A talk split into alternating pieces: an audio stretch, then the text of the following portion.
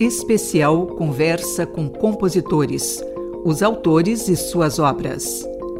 Produção e apresentação Cláudio Remião. Boa noite, ouvintes da Rádio da Universidade. Aqui quem fala é Cláudio Remião, do Departamento de Programação da emissora, e agora tenho o prazer de dar início ao segundo debate, conversa do especial Vozes Afro-Brasileiras, especial que estamos dedicando hoje ao Dia Nacional da Consciência Negra. Enquanto que no programa da manhã tivemos como convidados pesquisadores, tratando da música do passado, agora neste programa teremos compositores, autores em plena atividade, daí o programa se chamar Especial Conversa com Compositores. Conversaremos neste programa com os compositores Henrique Machado, Vanessa Rodrigues e Vinícius Amaro, a quem desde já agradeço pelas participações.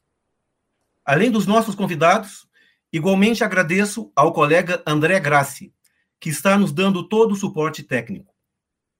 O tema do programa tem o seguinte título: Ser afrodescendente e compositor, compositora de música de concerto nos dias de hoje. Mas antes de começarmos a conversa, façamos a apresentação dos convidados.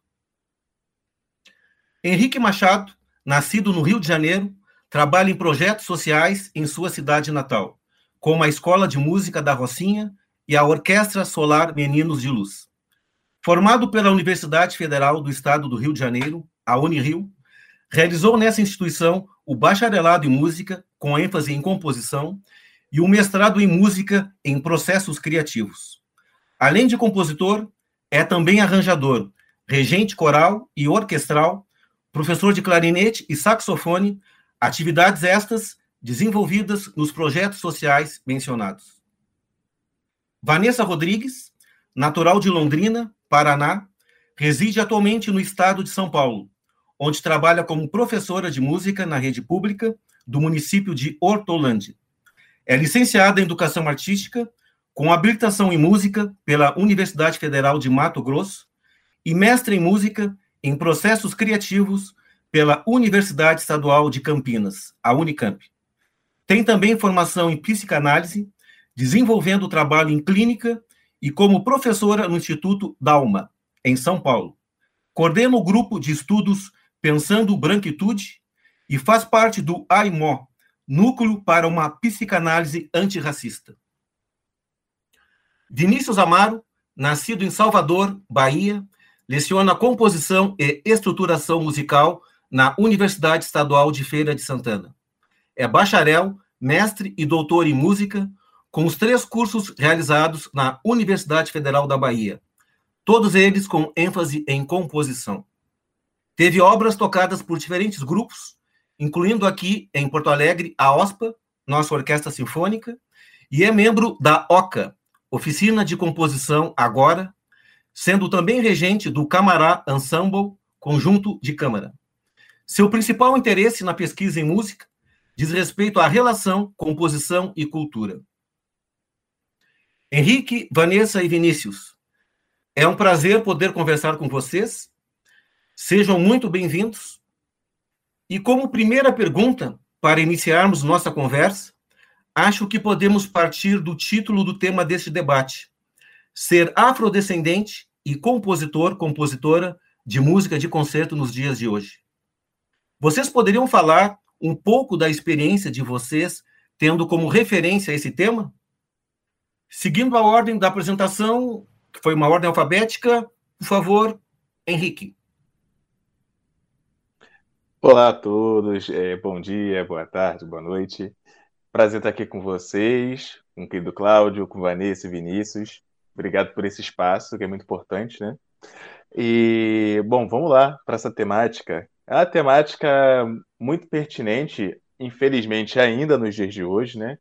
E, no, no sentido de que eu acho que a nossa maior dificuldade nesse, nesse contexto do, do cenário da música, de concerto, a, a música como um todo, eu acho que a gente ainda carece um pouco de olhar para trás e ver, por exemplo, referências né?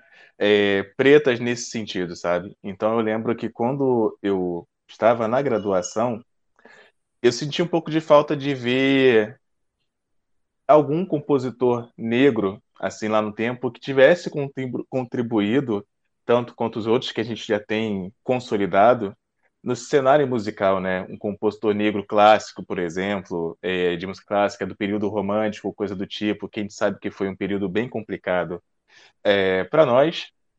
E então, eu, uma coisa que ainda hoje me incomoda e tendo aqui os colegas a gente está vendo que está mudando um pouco esse cenário, né? Mas é aquilo, é, a passos de formiguinha mesmo, a gente vai mudando, é ter referências mesmo, sabe? É, poder ter estudado lá na academia e ter visto, ó, compositor tal, ele era negro e foi importante por conta disso, disso, disso lá no século XIX, por exemplo. Nunca vi, né? E isso me incomodou, assim, bastante. É, assim, não tem como mudar o passado, mas tem, a gente tem como fazer diferente no futuro, né? Então, assim, a gente vai viver com esse incômodo ainda, mas estamos aqui para poder ir mudando aos poucos esse essa realidade, né? De passar a ser essas referências que nós não, não tivemos, sabe? Então, eu acho que para mim o principal é isso no, nesse contexto, sabe? De ter referências e por conta disso a gente está se tornando referência, que é legal, é bacana, mas a gente sabe que a gente já foi é, adolescente, a gente já passou por esse período e a gente sabe que fez falta, sabe? Ter, é, ter alguém dos nossos também, digamos assim, sendo tocado como numa comparação aqui rápida, como a gente vê aí tocando diversos concertos e sinfonias de Beethoven, Shostakovich, Strauss, etc., né? Nesse sentido, assim, de ter bastante, é, de ser tocado com frequência, sabe? E é uma coisa que ainda acontece no dia de hoje, essa ser tocado com frequência, sabe? Eu acho que hoje em dia ainda mais, porque tem tanta opção, o leque de opção está tão grande de, de compositores novos, né, de hoje, contemporâneos, para lidar, para poder ter, é, é, ter seu espaço, ao mesmo tempo a gente com, competindo de certa forma com compositores de séculos atrás que estão aí consolidados, né? Então acaba se tornando um pouco difícil, né? É, é, é esse, esse espaço, abertura. Mas estamos aí para poder mudar isso. E você, Vanessa, o que é ser afrodescendente e compositora de música de concerto nos dias de hoje? Bom, esse tema é muito complexo e assim, se eu fosse falar tudo que eu penso sobre essa pergunta, eu tomaria o tempo todo do programa e ainda teríamos mais coisas ainda para contar. Sobretudo porque ainda, enquanto mulher, eu ainda tenho essa, esse recorte da referência de gênero. Né? Então são são recortes que tão, fazem parte da minha vida o tempo todo, desde que eu decidi ser compositora. Né? E hoje eu estou num processo de talvez desdecidimento desse lugar, né? De, de um pouco afastamento desse lugar de compositora, por conta de toda a dificuldade que foi ser reconhecida nesse lugar de produção de música. Então, é muito complicado para as mulheres né? Eu fazia parte da, do Sonora, né? Um grupo de estudos da USP, e a gente já debateu muito esse tema, fiz algum, algumas falas lá também. Então, assim, ser mulher e compositora já é extremamente complicado. Ser mulher compositora e negra é um recorte quase insuportável. Então, assim, eu não tenho boas lembranças da minha época da, do mestrado sobre essas questões, né? O assédio é forte, né, com meninas, com mulheres compositoras, porque é sempre esse recorte de nós, é, de poucos, poucas mulheres e muitos homens, e assim, as mulheres sempre estão nesse lugar, meio de subalternidade, né, de serem refaladas, né, de serem explicadas, né, e então eu tive vários, vários processos complexos, assim, então para mim ser afrodescendente, ser compositor na música de concerto é um desafio, né? É um desafio que a gente tenta enfrentar, mas que nem sempre a gente tem pernas, né?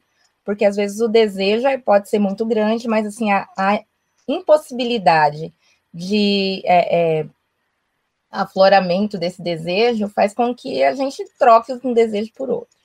Né? E é por isso que eu fui para o ramo da psicanálise também, né? E hoje eu tenho um trabalho também é, que está relacionado com música e psicanálise, e além do, do trabalho com, com é, escuta, né, escuta musical, escuta e psicanálise, e relacionado também com é, as questões antirracistas. Porque chega um momento que você começa a perceber que existe uma estrutura que é muito maior que você, e que se esse entendimento dessa estrutura não tiver é, muito delineado, muito negritado para você mesmo, você não consegue burlar essas estruturas.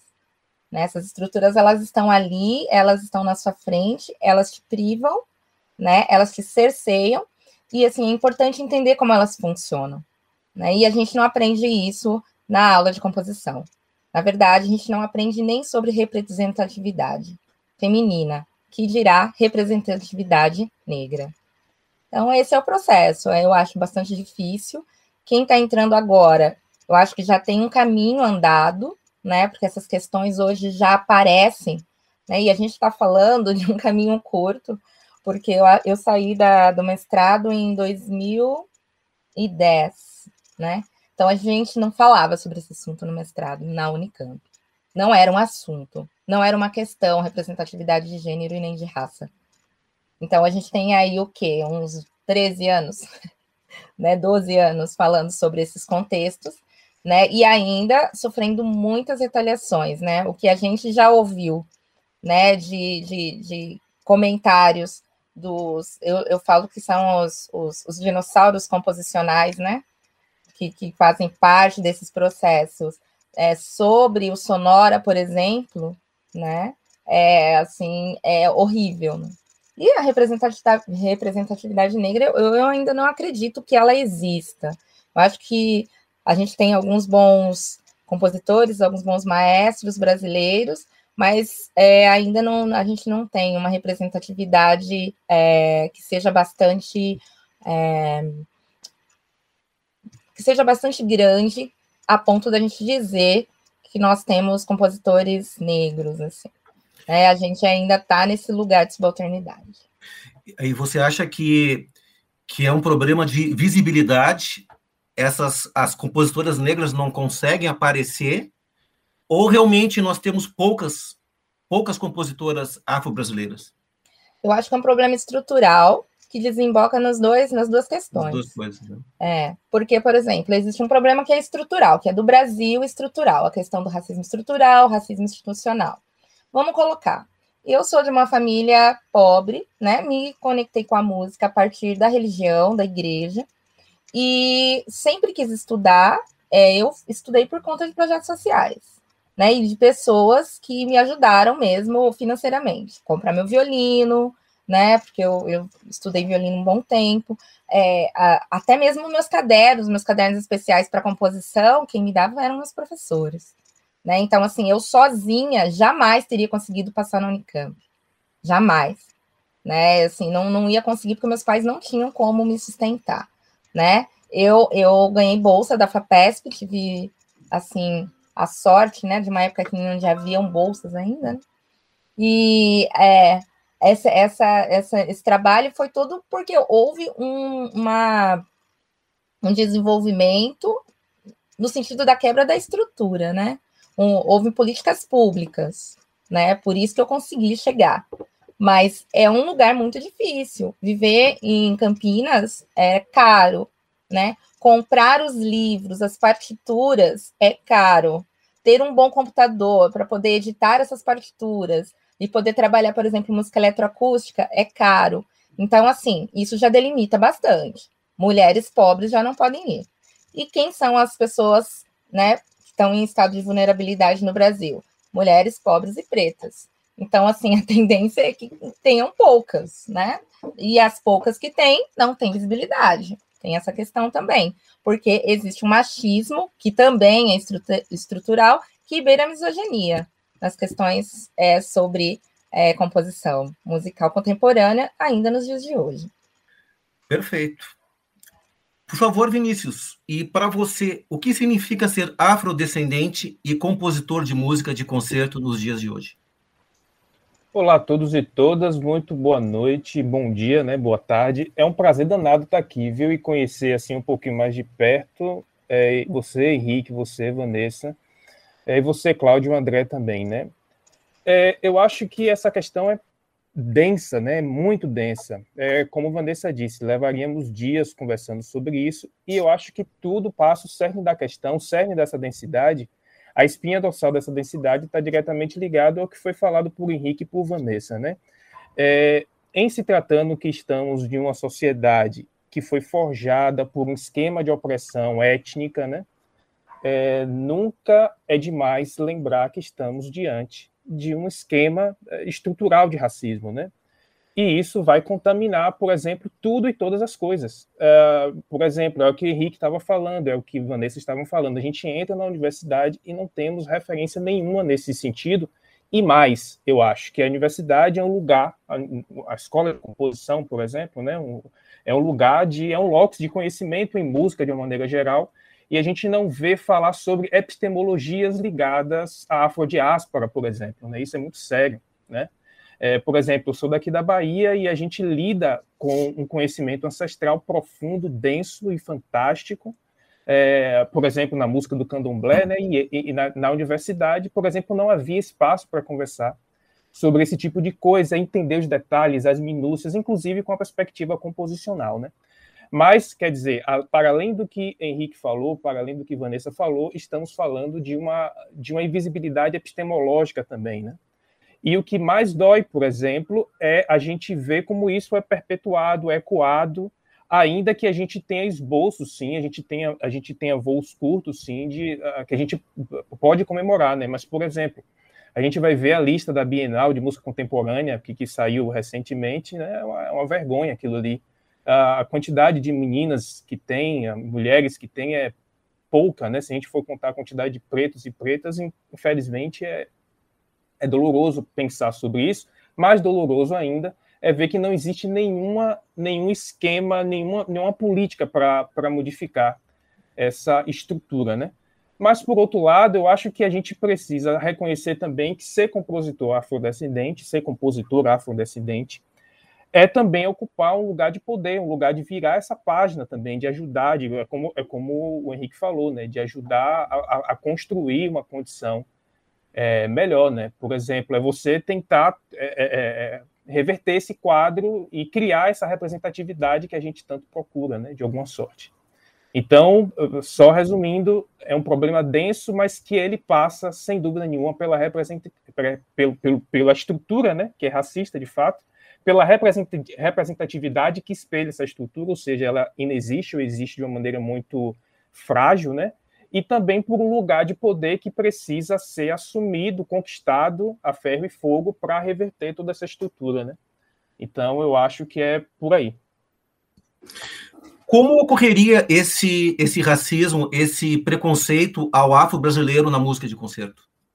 Se a gente olhar para trás, fica cada vez mais fácil de entender isso, né? Porque aí você junta é, toda a história que a gente tem de, de, do massacre do povo negro, né? E logo, se a gente não consegue nem condições dignas de trabalhar, quiçá ser um compositor que era visto como uma espécie de divindade, né? Antigamente, né? Quanto mais volta no tempo, é, pior é.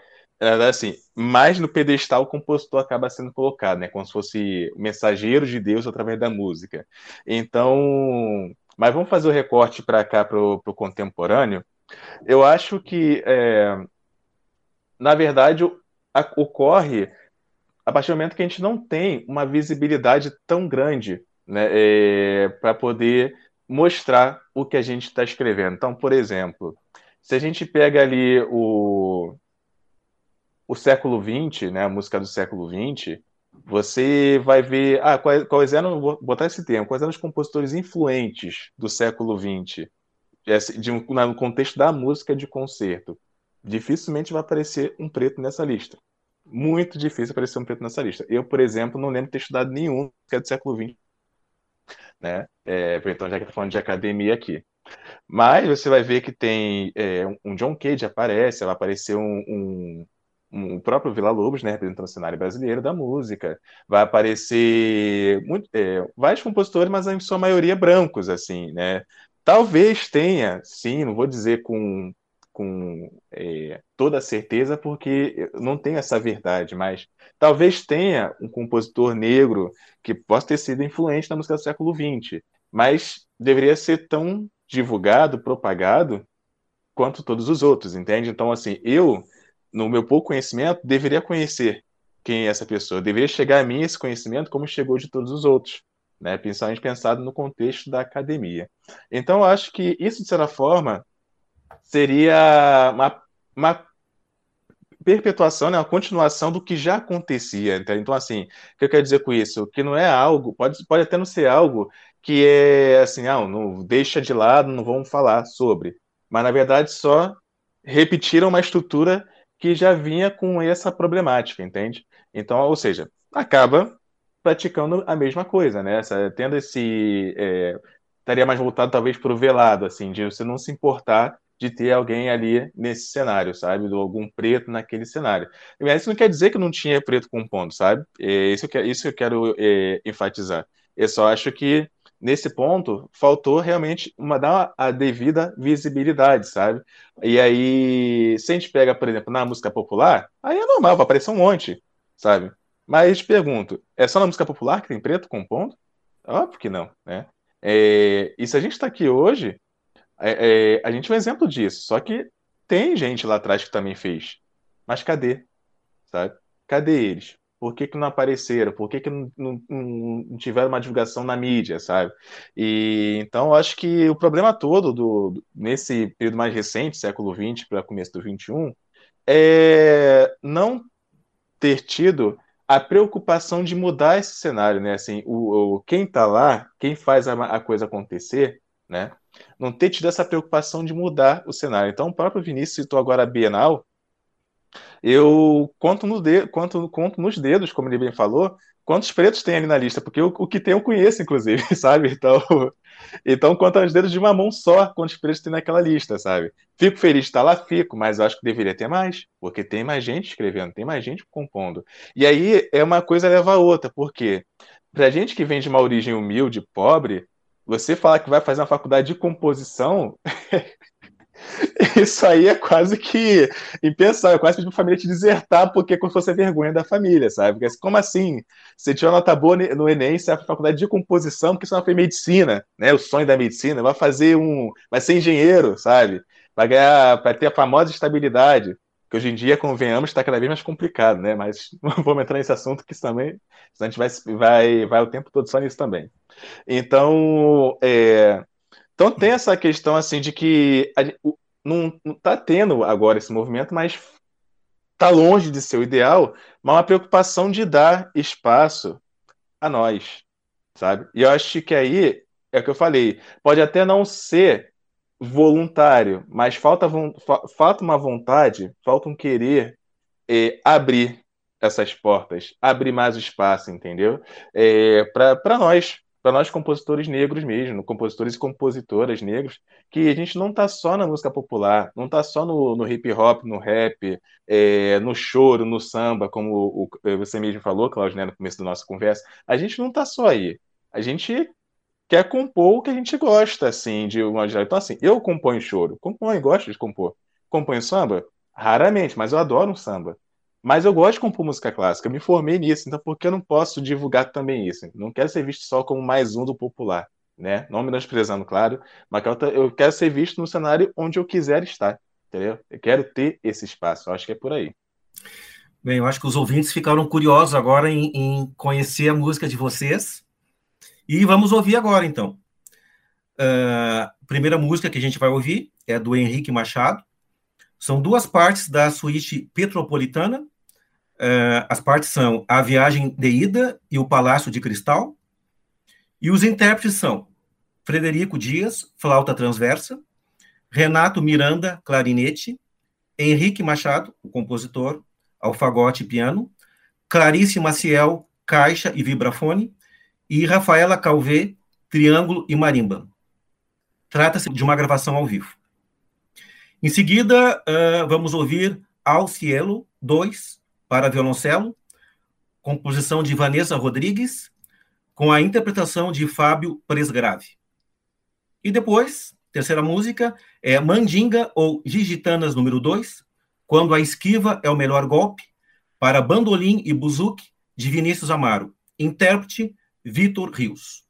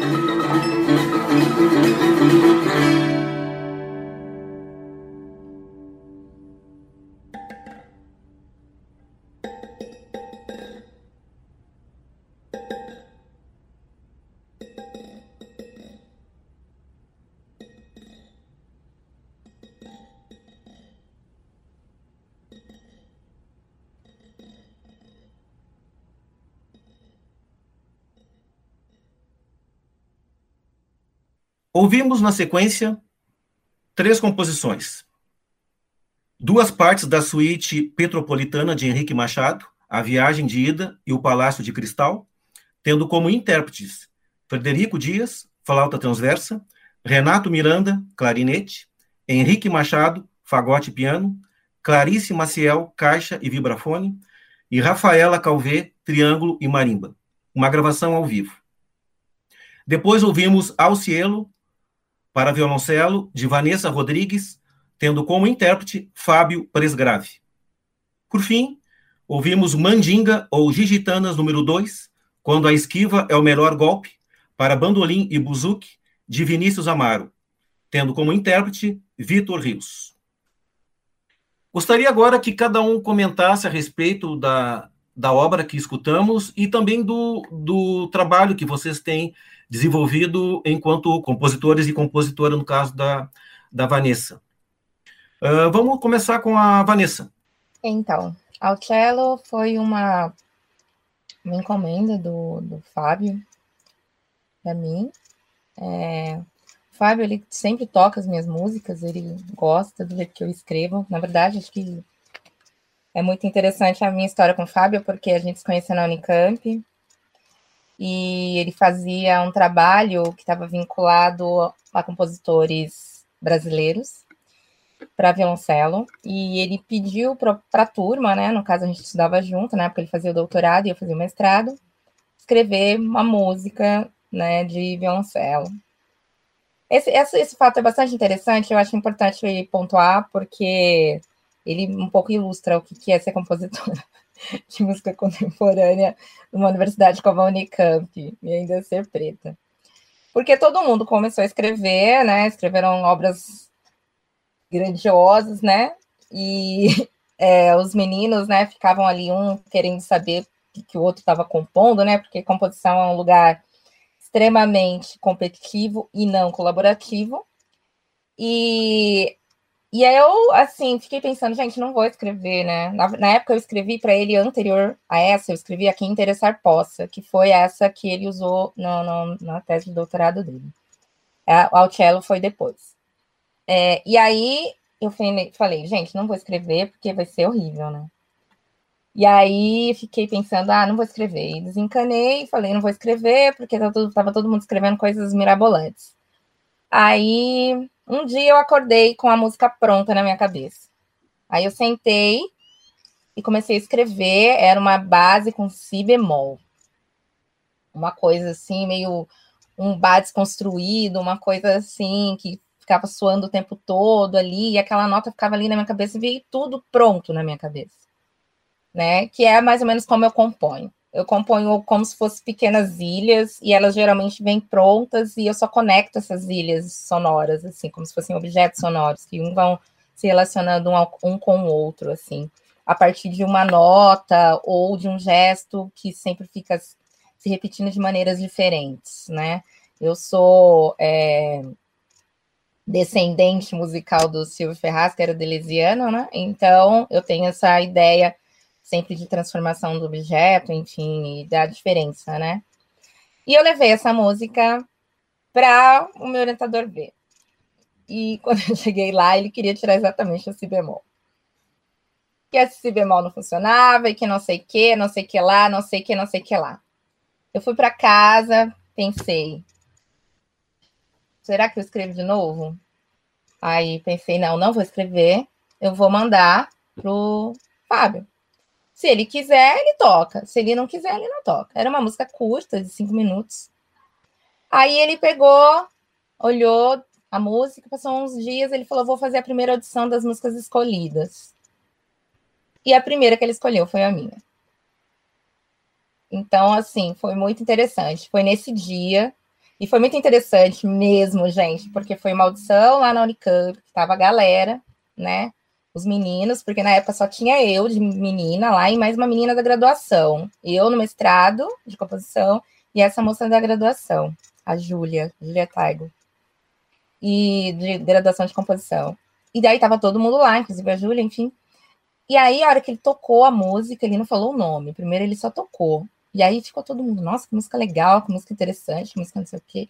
E aí, a hora que ele falou esse, essa, essa música é Quem Interessar Possa, e esse nome já era sugestivo na época, é da Vanessa Rodrigues. Aí eu só virei para trás, ali para o meu orientador, fiz assim, né?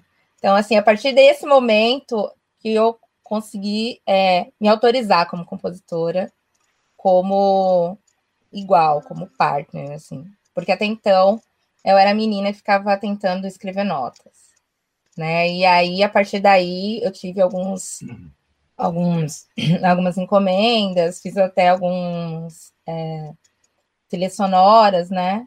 É, coisas assim, mas assim, nada.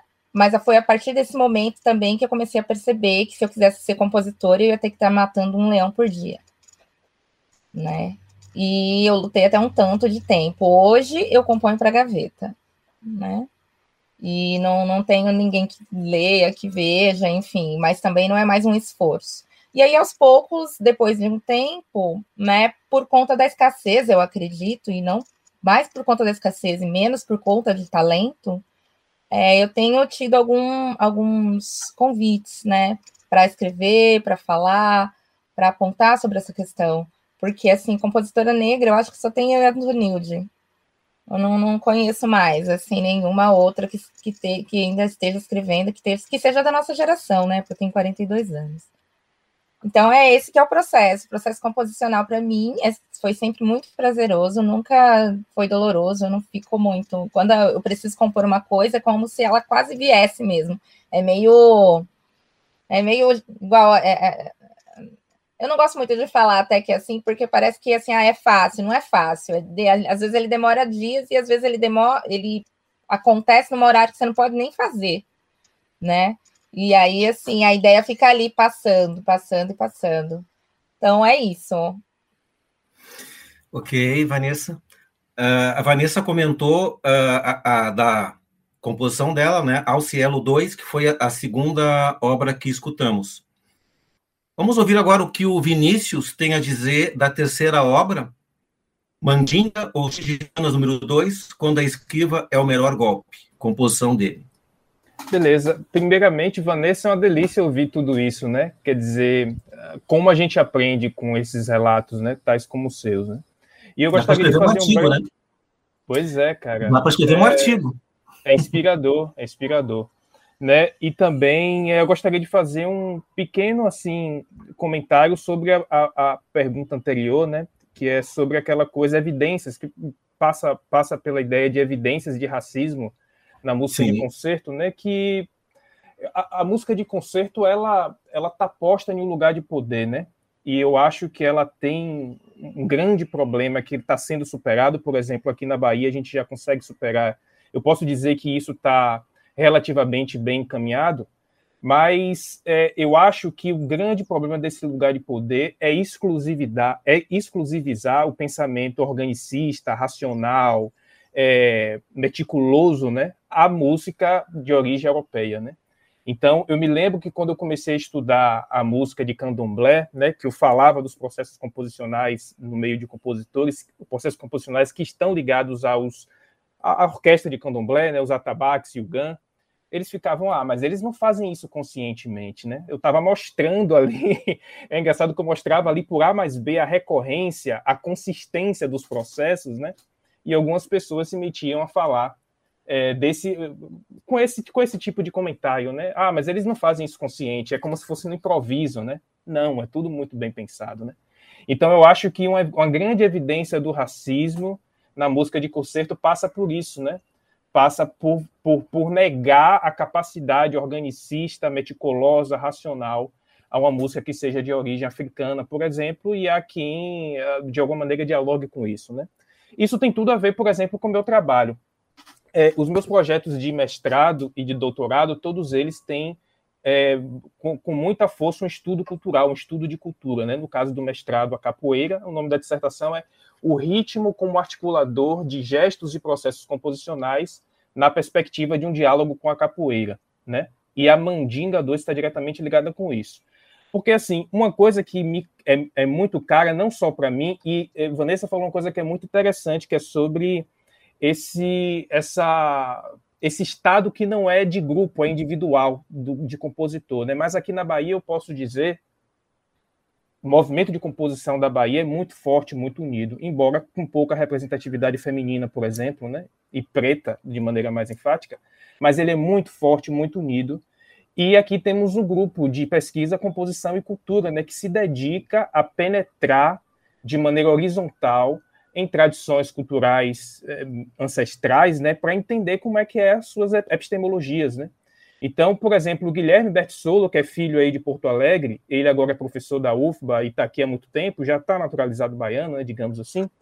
Ele tem uma, ele tem uma, uma tese de doutorado que é composição me esqueci o nome agora, mas ele trata de processos ligados à música em movimento no contexto da capoeira e como isso pode desembocar para processos composicionais. Né? E a minha dissertação de mestrado, dentre outras coisas, elas partem de, de uma implementação rítmica dos processos mencionados por Bert Souza, na verdade, inferidos por ele no contexto da capoeira, observando a epistemologia ligada a essa relação entre música e movimento que está lá dentro do contexto da capoeira, né? Então, tem uma série Mandinga, 1, 2, 3 e 4. A 4, por exemplo, foi até premiada em uma dessas bienais aí, acho que de 2014, se eu não me engano. Está disponível para quem quiser ouvir. Mas todas elas partem desse princípio. Os processos composicionais são rítmicos prioritariamente, mas é claro que não só porque ritmo é tudo no final das contas, né? E todos eles ligados a um pensamento do contexto da capoeira, né? Por isso o nome Mandinga, porque o nome Mandinga é um nome, é um, é um termo, na verdade, muito importante para o contexto da capoeira, né? Algumas pessoas podem é, entender Mandinga como é, magia, alguma coisa, mas na capoeira não é bem assim, né? É uma ideia de sabedoria, né? Malícia de jogo, né? Habilidade capoeirística, né? Experiência, maturidade, né? É, Mandinga tem, tem, tem essa, essa concepção da capoeira. E ela, agora sou, eu sou bem diferente em termos de como componho de Vanessa, por exemplo, né? Porque eu fico meio que doente, assim, com aquilo fervilhando na minha cabeça de uma maneira quase que esquizofrênica, né? E é, é, muito engraçado. Eu geralmente eu tento já fazer um planejamento do que eu quero, de como eu vou trabalhar, de como vai, como vão ser as sessões, a duração que elas vão ter. É, o que é que eu vou usar, por exemplo, aqueles princípios. Beck Solo fala do princípio da circularidade, da incisividade, da surpreendibilidade, da circularidade. É, todos esses são princípios diretamente ligados ao contexto da capoeira, né? E o que é que eu vou trabalhar desses princípios dentro dessa peça? Era uma, uma questão que eu me colocava naquele momento, né? Mas eu gosto também de dialogar muito com a parte do subjetivo, né? Eu tenho essa parte de planejamento muito forte, mas eu também estou aberto a interagir e a me modificar com o próprio processo compositivo. Talvez por, por isso ele seja tão penoso, né? Porque, penoso no bom sentido também, né? Porque, quer dizer, aquela coisa do parto do filho mesmo, né? E ela parte, só para finalizar, essa música parte de uma amizade também, uma colaboração muito grande que eu tenho com o Vitor Rios, né, que foi quem estreou essa peça. A, essa música tem uma coisa especial que talvez não dê para ver no vídeo partitura, que é uma peça para Gigito e Gigito, né, para Vitor e Vitor. Vitor toca é, com ele tocando numa projeção. Então, ele gravou os dois instrumentos, ele gravou o buzuki é, e, e gravou o bandolim. Para quem não conhece, o buzuki é como se fosse um, bandolim, um oitava abaixo. Ele tem um som até de viola caipira, um pouco, né, um instrumento irlandês. E ele gravou o bandolim, na verdade. Ele gravou os dois, mas o bandolim é projetado. Essa música passeou em alguns lugares, inclusive no Brasil. Ele toca ao vivo o buzuki, né? Então é uma peça que tem uma, uma delicadeza assim de performance, é bem difícil de tocar e tal, né? Mas ela é fruto dessa amizade que eu tenho com o Vitor Rios, que é, eu escrevia as coisas que pareciam impossíveis, mas ele ia, ele ia modelando, tornando aquilo possível, né? Então isso é muito forte, isso é muito importante ser colocado aqui, que é a, a parceria de a relação de amizade que eu tenho com o Vitor, né? Porque isso faz grande diferença nesse ambiente que, como Vanessa diz, é meio que individualista e competitivo. Né? E você, Henrique, Uh, eu dei toda a instrumentação da suíte petropolitana, mas nós ouvimos só duas partes dela, né? A viagem de ida e o Palácio de Cristal, que não que não comporta toda essa instrumentação, né? Uh, que poderia falar para nós dessa composição e de outras, de, do teu trabalho de modo geral? Bom, essa composição, inclusive, é, tanto essa quanto uma outra que a gente não ouviu, mas quem quiser acompanhar no canal do YouTube está lá também elas vieram de um, um evento muito raro, assim, que acontece para nós músicos, que é a conciliação de agenda. Então acontece, nós éramos quatro amigos que nunca a agenda batia. E aí calhou que em 2017 a gente resolveu fazer uma viagem naquele recesso de meio de ano e todo mundo teve a mesma semana. A gente falou assim, então vamos, então vamos que isso é evento raro, vamos aproveitar isso que é evento raro. E a gente viajou para a cidade de Petrópolis, a gente fez uma viagem assim para poder conhecer, que ninguém tinha ido ainda. E aí, dessa viagem, que foi justamente o ano que eu estava prestes a me formar no bacharelado em composição, esses lugares que a gente conheceu foi me trazendo essa, essa ideia de algumas paisagens sonoras, assim, de realmente fazer uma música que tivesse uma conexão com esses lugares, né? Então a própria suíte petropolitana, além do que a gente ouviu da viagem de ida, que é uma tanto ela como a, a parte da, da viagem de volta, que é literalmente o começo e o fim, são é, mais peças reflexivas, assim, com um caráter mais reflexivo, de você ouvir e pensar uma coisa mais nostálgica, de pensando na vida, né? E, e aí no meio, né, no, no o, o centro da peça, tem o Palácio de Cristal, que a gente já falou, tem a Casa de Santos Dumont, tem também o Museu Imperial, tem esses três. Eu estou prevendo mais dois movimentos, são esses três a ida e a volta, na verdade. E, então, cada parte da música procura retratar de alguma forma o que eu senti quando eu fui naquele lugar, naqueles lugares. Então, por exemplo, o do Santos Dumont, que está lá na suíte completa, ela tem um caráter também mais nostálgico, como se você estivesse imaginando o cada evento, assim, cada parte da história que tem lá na casa, né? Falando assim do, dos feitos dele, assim, até conseguir realmente as, as, é, o voo, né? O, o voo com 14 bis. Então, eu fui tentando trazer aquilo de alguma forma através do instrumento. Então, você ouve, por exemplo, o motor do, do avião prestes a é, levantar voo, né? Coisa assim, já esperando poder ligar ali e começar a levantar o voo. Enquanto isso, tem uma melodia nostálgica que acontece na flauta, esse tipo de coisa, né?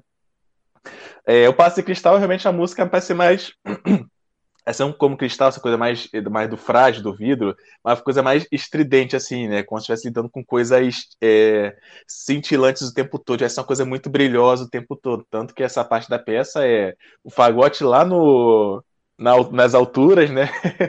Junto com a flauta também, fazendo essa brincadeira com clarinete, todo mundo lá em cima com triângulo e, e vibrafone. Ou seja, todo mundo que tem essa coisa do brilho, né? Essa brinca, é, na verdade. Então foi a forma que eu pude fazer de uma analogia, uma coisa que você pudesse ouvir e lembrar de alguma forma do cristal, essa coisa do, do, da, do frágil, assim, do quebradiço, né? Que a gente fala. É, depois disso vem a, a, o meu movimento predileto, que é o, o Museu Imperial, e no sentido de que eu acho que é o que mais você ouve e te lembra essa coisa do império, essa coisa marcial que a gente imagina quando fala de museu imperial, coisa de império, assim, de exército, coisa do tipo, né? É, então, é, consequentemente, tem metade da música é só ele. porque tem a parte que é de improviso do piano também, aí a parte que eu me soltei no piano, falei, caramba, não é porque fez tempo todo, inclusive na gravação. E é um movimento bem, bem legal, né? Que aí tem essa coisa da caixa, de a caixa marcial, junto com o, o a marimba e ali o piano fazendo essa coisa de intervalos em quintas, essa coisa perfe da perfeição, do perfeccionismo que a gente vê muito em música de intervalos de quintas, né, e oitavas. E tanto que o piano é baseado nisso o tempo todo nesse movimento inclusive a parte do improviso. E aí, e a, e a flauta clarinete, que tem essa, brinca, essa coisa de andar também intervalo de quinta ou oitava, ou seja, trabalhar essa coisa de, não, tem que ser perfeito, né? Porque o Império, dizem, né? É, assim, estudos dizem que era perfe é, perfeição, não podia ter atrito, coisa do tipo, né? E aí tem a viagem de volta, que justamente dá aquela calmaria e a gente voltar a relaxar e pensar como é que foi estar ali na cidade por, por, por, por aquele período de tempo, né? Então retratou bastante isso. Mas a, a, eu digo que a, então a suíte era uma composição que retrata muito como eu gosto de compor, assim, que geralmente eu gosto de compor, como o meu mestrado foi sobre isso também, e aí no mestrado descobri que eu já tinha essa tendência de compor é, para lugares, né, dedicado a lugares, a pessoas ou coisa do tipo. É o tipo de composição que eu mais gosto de fazer, é, fora aquelas que eu gosto de, por exemplo, refutar teorias. Por exemplo, é, então, recentemente, em 2021, há uns meses atrás, né, está em 2021 ainda, na verdade, estou confuso, que sabe, se coisa de só ficar em casa, estou confuso, desculpa. É, então, eu, eu fiz uma composição que surgiu de uma ideia que eu já tinha muito tempo, muito tempo que eu fiz na época da graduação, 2013, 14, não lembro exatamente, de que eu estudei modos de transposição limitada, né? E aí tinha os tons inteiros. E uma coisa dos inteiros que o professor falava na época, isso é, dialoga um pouquinho até com a história que a Vanessa contou, né? De meio que o professor, o seu professor, seu orientador, fala assim, não, tira isso aí, que isso aí não vai dar certo, né? Uma coisa mais nesse sentido. É, e falou que não, você não conseguia perceber to, é, tonalidade. E eu falei, cara, mas eu ouço uma tonalidade aí, depende de como eu uso a combinação das notas, dá pra eu sentir uma tonalidade. E eu fiz um tema naquela época que ele ficou na gaveta, assim, ficou muito tempo na gaveta. E em 2021, né, já tinha feito a composição, virou um baião, assim, tons inteiros, né, baseado, e você ouve, você diz que tá em dó maior, e foi minha intenção mesmo, sabe, brincar com isso, mas no, no é, mais, mais também só com tons inteiros, só com as seis notas de baseado começando em dó maior como centro, né, com a polaridade, e eu ganhei um concurso de composição com algo que até então era impossível de ser feito, sabe? Assim, então, aí até mandei isso para o professor, falei assim, ó, viu? Aquela ideia deu certo aqui, olha só, que legal. Ele adorou também quando ele viu a música, sabe? E foi bem divertido. Então, ou seja, minhas composições são mais nesse sentido, assim, de extrapolar limites ou de ser dedicadas a algo, a alguém, a alguma coisa, a lugares que eu visito de alguma forma me marcam, né? É, é, o tipo de composição que eu mais gosto de fazer, e aí sai mais naturalmente, né? Assim, mais no estilo que a Vanessa falou. Às vezes vem num dia, pum, vem a ideia toda. Por exemplo, eu estava aqui agora, né? Hoje, hoje, que dia? Hoje que a gente está gravando, Eu fiz uma composição, outra foi um chorinho assim que surgiu a ideia e veio a estrutura toda. Pum. Aí eu olhei, ué, gente, mas tá pronto já? É. Isso depois de muito tempo que eu não tava compondo, assim, por diversos motivos, né, claro. Então, é meio assim, sai mais natural quando eu deixo o coração falar mais alto do que fazer só pelo racional, sabe? E aí eu olhei uma coisa a outra, né? As estruturas que a gente aprende na faculdade, e aí acontece a magia, sabe? Acho que é por aí. Ok. Henrique, Vanessa e Vinícius, infelizmente chegamos no final do programa. E antes de encerrar, eu gostaria que vocês fizessem um. dessem suas palavras finais, né? De modo breve. Vamos começar com o Vinícius. Vamos lá. Ô, Cláudio, eu gostaria de agradecer imensamente, cara, o convite e dizer, assim, que é um prazer danado, assim, ouvir o que vocês têm a dizer, né? O Henrique, a Vanessa, e eu vou tentar seguir vocês, tentar entrar em contato com vocês, né? De alguma maneira, para é, ter contato com as obras de vocês, as produções de vocês. Né? Acho que isso é importante, me motiva, me motivou bastante estar ouvindo vocês. E eu gostaria de agradecer pela oportunidade é, mandar um abraço para todos e todas. É, se possível, dizer aqui para a Vanessa perseverar, né? É, porque eu já vi que ela vai fazer falta caso ela é, simplesmente desista desse processo. Mas é isso aí. Um abraço em todos e todas e tudo de melhor para vocês, paz e bem, e que a gente tenha esperança no futuro e resista também, né? Porque isso é sempre importante. Vanessa, por favor. Vou pensar com carinho na sua proposta, Vinícius, de não desistência. É, porque assim, né, não desistência é meio que resistência, né? A gente está meio que nesse lugar de resistência, porque os nossos próprios corpos já são resistência nos lugares, sobretudo quando estão ocupando algum espaço de poder, né? Mas, assim, queria agradecer muito ao Cláudio pelo convite, né? Ele me escavou ali das profundezas. Obrigada é, a vocês pelas trocas, né? Os meninos, Vinícius, o Henrique, o André pela, pelo suporte. E assim, fico muito feliz de poder falar um pouco sobre música, ter essa retomada assim de pensar um pouco mais sobre música, né? Que foi um período muito profínco assim para mim, né? E que por muito tempo era o meu sonho, o meu grande sonho, né? Ser uma compositora reconhecida pela minha obra, né? É, mas hoje eu entendo, né, quais foram os caminhos e por que tudo isso não aconteceu da forma que eu imaginava, né? Mas não tem problema, porque mesmo a gente não precisa ficar só com a imaginação, né? A gente pode lutar para que as realidades mudem, que as coisas aconteçam. E é isso que eu continuo fazendo, seja de que lugar for, né? Porque aonde eu for, eu vou ser mulher, vou ser negra e vou estar lutando para que um dia a gente não precise mais falar sobre racismo e que o, o Dia da Consciência Negra seja o dia real, né, da consciência de que todos nós somos realmente humanos, né, e não só esse blá blá blá de dizer que ah, os negros são também são humanos, né, e sendo no Brasil tratados quase 400 anos como animais. Então a gente precisa retomar esse lugar de humanidade, né, que sempre foi nosso e que de alguma forma nos foi tirado. E espaços como esse ajudam nesse processo. Só tenho a agradecer. Para fechar, Henrique.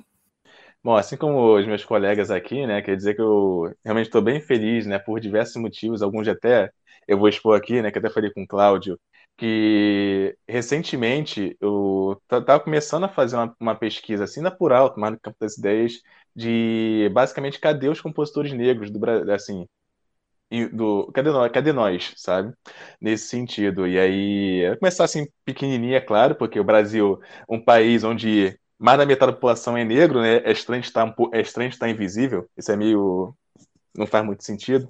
Mas é, eu começar pequenininho, mas já quero, já tô louco para poder isso dar certo, tirar do papel e chegar em vocês, chegar na Bahia, chegar em, em São Paulo, chegar no Brasil todo. Eu sei que pode demorar um pouquinho, mas eu estou super empolgado com isso. Eu acho que estar tá aqui com vocês hoje, Vanessa, Vinícius, ver que, é, a gente não está sozinho, né? Que a gente está lutando em diversos cantos do, desse Brasil.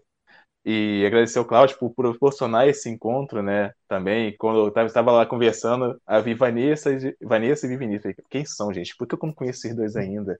Onde é que eles estavam que eu não, não conhecia ainda? Eu precisava conhecer, sabe? Tava louco para ver vocês aqui nesse, nesse encontro, foi muito legal.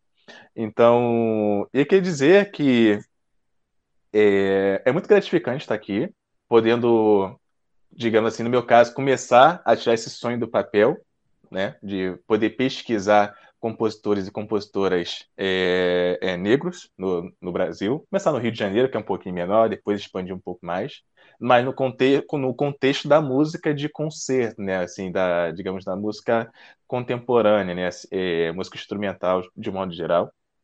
E estou muito feliz. Realmente eu estou até sem palavras aqui para esse momento que a gente está vivendo. Então, vou acompanhar vocês também, a gente vai trocando umas figurinhas. É, Vanessa, eu vou te catar ainda antes de você largar. Você não vai largar, confia. Só não largar a composição. Vou te procurar ainda para a gente poder conversar também. Vinícius, com certeza. Até, é... Enfim, obrigado por isso. Acho que é isso que tinha para dizer. Bem, agradeço muitíssimo, Henrique, Vanessa e Vinícius, pela participação de vocês no programa. Tenho certeza que o público adorou e desde já deixo o convite para futuras participações aqui na Rádio da Universidade. Não poderia deixar de agradecer também ao colega André Grassi, que nos deu todo o suporte técnico. E desse modo, dentro do especial Vozes Afro-Brasileiras, concluímos este especial Conversa com Compositores, convidando os ouvintes da rádio a conferirem a seleção musical a seguir, que será inteiramente dedicada à produção atual. Muito obrigado.